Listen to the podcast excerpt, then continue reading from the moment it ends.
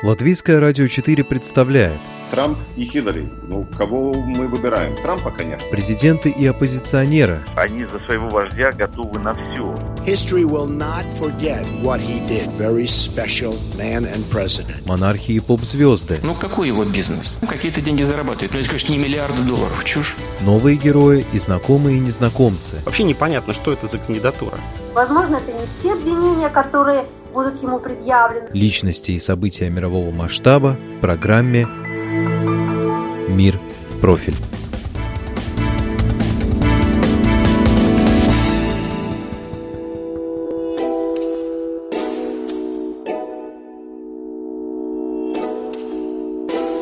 يماك تدري من داوي ولادك راهم خارجين يمشيوا على الحرية يما ولادك متحضرين طالبين ديمقراطية هاك الورد زيد الياسمين في مسيرة سلمية عالتغيير معولين اليوم الشعبي ليبري ليبري الجيري ليبري ليبري ليبري الجيري اليوم الشعبي ليبري ليبري الجيري ليبري ليبري ليبري الجيري Сегодня мы будем говорить об Алжире. Стране от нас далекой, известной по большей частью в контексте ее связи с французской культурой. Франция ушла из Алжира в 1962 году, после войны за независимость, которую вели с алжирцами не столько Париж, сколько колониальная администрация и враждебно настроенные поселенцы. Полные драматизма 60-е закончились установлением левого режима, подпитываемого Советским Союзом, пестовавшим движение неприсоединения. Падение СССР сказалось и на его друзьях на африканском континенте. Лишившись экономической и идеологической поддержки Москвы, старая элита была вынуждена вступить в сражение с фундаменталистами, желавшим превратить Алжир в страну шариата с опорой на богатых союзников с берегов Персидского залива. Борьба была кровопролитной, армия встала на сторону светской власти, и очередная гражданская война закончилась разгромом исламистов. Конец так называемого «черного десятилетия» под таким названием вошли 90-е в историю Алжира, был ознаменован появлением на политической авансцене героя нашей сегодняшней передачи Абдель Азиза Бутефлики, ставшего лидером правительства национального примирения. Но соображения безопасности стали оправданием репрессий против оппозиции, а два десятилетия пребывания у власти одного человека обернулось стагнацией. Даже первая арабская весна здесь ушла в песок Сахары. И в отличие от соседнего Туниса, Египта, Ливии, уличные протесты 2010-2011 годов не привели к смене режима. Понадобилось еще 8 лет, чтобы известие о том, что передвигающийся после инсульта в инвалидном кресле старик снова собирается в президенты, вывело людей на улицы.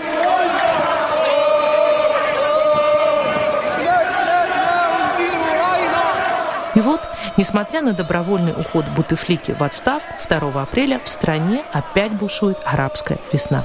И мы будем говорить о том, чем она может закончиться на этот раз. У микрофона журналист Латвийского радио 4 Анна Строй. Вы слушаете программу «Мир в профиль».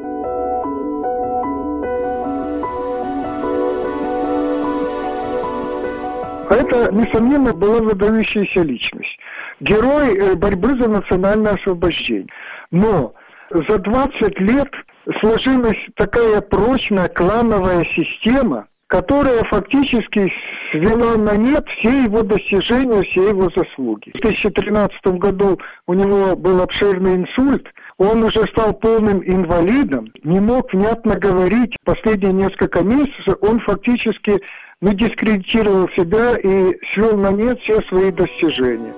Так подводит итоги 20-летней эры правления Абделя Азиза Бутефлики эксперт портала «Арабский мир», заведующий отделом истории стран Азии и Африки Института всемирной истории Национальной академии наук Украины Вячеслав Швед.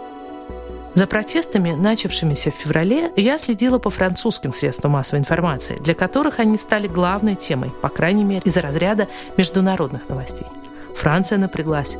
Ведь если бы правительство Бутефлики перешло к решительному подавлению протестов и в стране снова вспыхнуло бы насилие, Европа и прежде всего Франция могла бы получить новую волну беженцев. Слава богу, 82-летний правитель не стал держаться за власть. Оповестив об отставке, чем только подстегнул уличную эйфорию, он спустя неделю назначил и о президента председателя Верхней палаты парламента Абделькадера Бенсалаха. 78 лет. Бенсалаху поручено проведение выборов в 90-дневный срок с ограничением права баллотироваться самому. Но улицу это назначение не успокоило. Преемственность власти дает стране стабильность, но не сулит перемен. Манифестации продолжаются, так как, по сути дела, власти остаются те же, что правили страной последние 20 лет. Продолжаются и площадные дискуссии о сценариях будущего. Комментаторы обращают внимание на разрыв между молодостью протестного движения, ядро которого составили студенты столичного университета, и почтенным возрастом президента и элиты. Была даже версия, что Бутефлика держался за власть последние годы лишь в надежде на пышные государственные похороны в главной мечети. Демография в арабских странах часто является важным фактором в политике.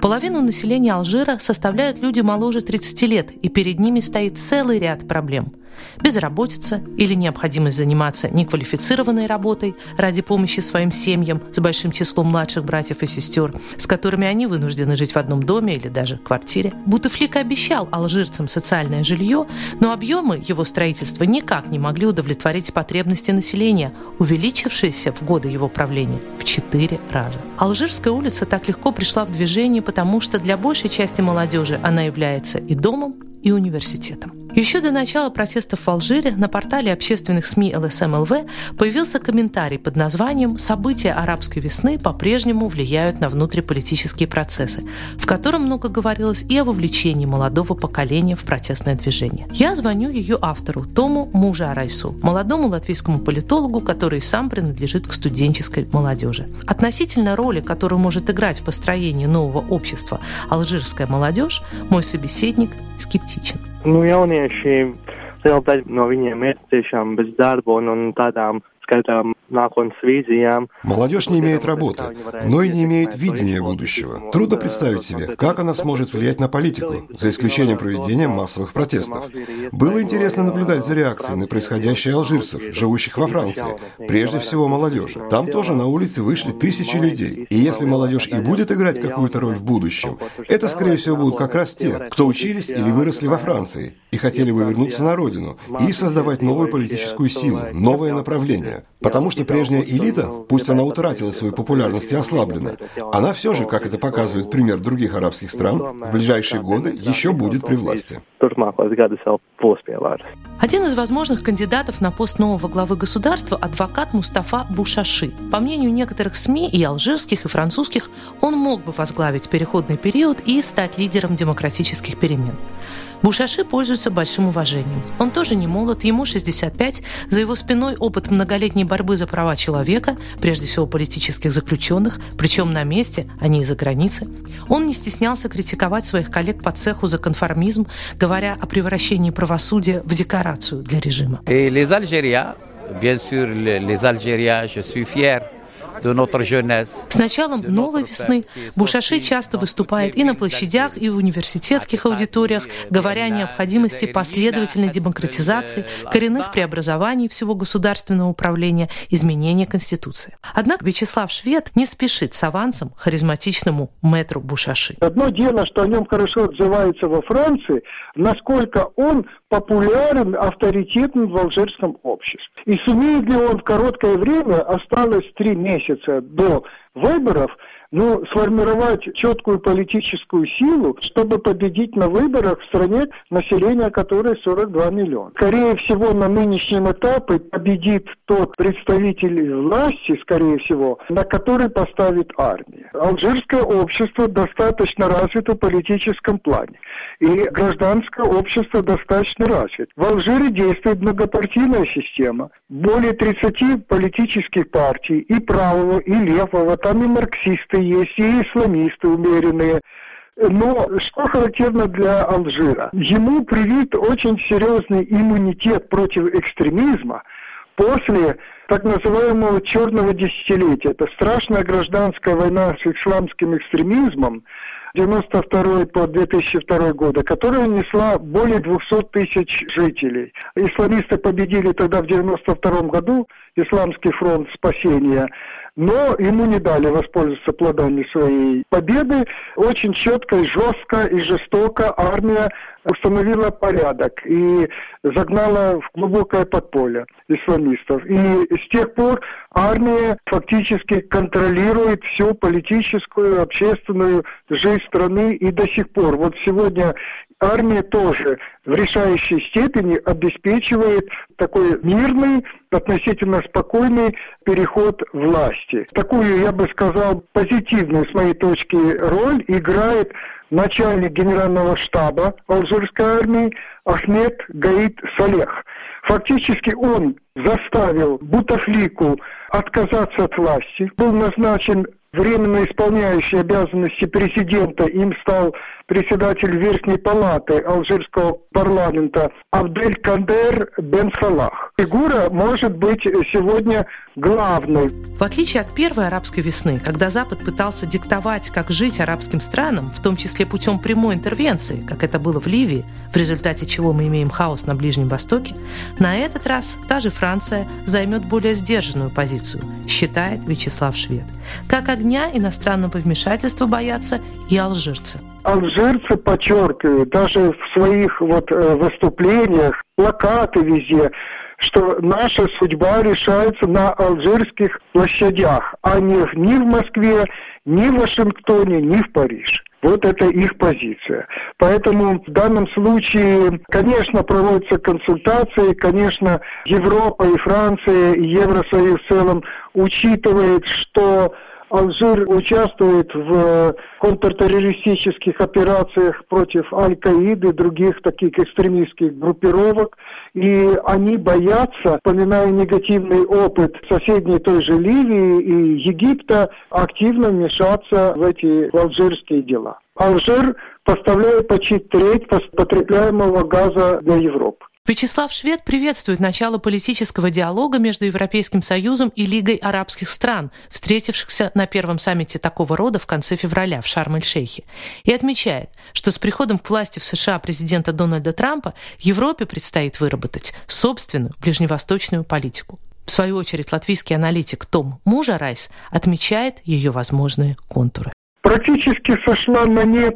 продолжавшаяся с 1995 года политика Евросоюза, которая называлась Барселонский процесс или Евросредиземноморское сотрудничество. Трансформационные процессы на Ближнем Востоке оказались настолько противоречивыми, настолько сложными, что тот формат взаимоотношений с ближневосточным регионом, особенно с странами арабскими, Ираном, он практически оказался несостоятельным.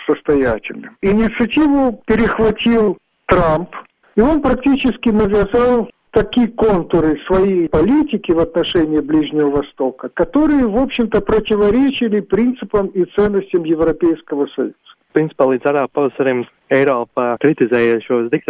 До событий арабской весны Европа ограничилась критикой диктаторов, но при этом использовала их, поскольку те препятствовали массовой иммиграции экономических беженцев и, собственно, беженцев через Средиземное море в Европейский Союз. На словах мы говорили, что демократизацию следует поддерживать. Здесь нужно иметь в виду вину за колониальное наследие и европейские ценности, среди которых поддержка бывших колоний, чтобы они могли встать на ноги. Я думаю, что поддержка могла бы быть больше, но не в плане финансовых финансовых средств, поскольку до сих пор это не приводило к особому прогрессу.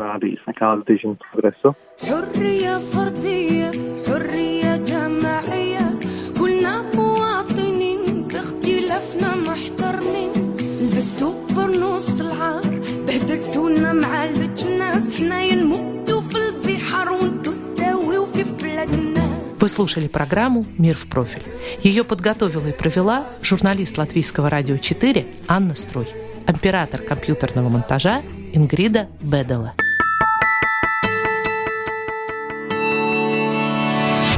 Человек и его поступки. События и его значение.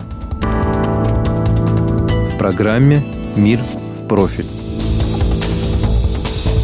на Латвийском радио 4.